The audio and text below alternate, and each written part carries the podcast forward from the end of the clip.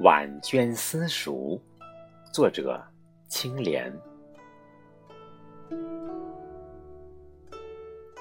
希望有一天，于窗机明净的房间，与孩子们大声朗诵《三字经》《百家姓》《千字文》，并学习各种礼仪、国艺。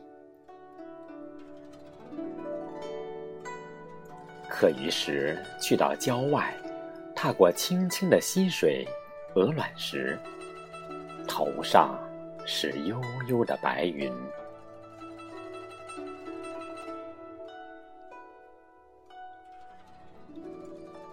还相约去采桑葚，追黄蝶，放风筝，还一起刺绣、写毛笔字，弹一曲。高山流水，让岁月的轻舟划过二十四桥。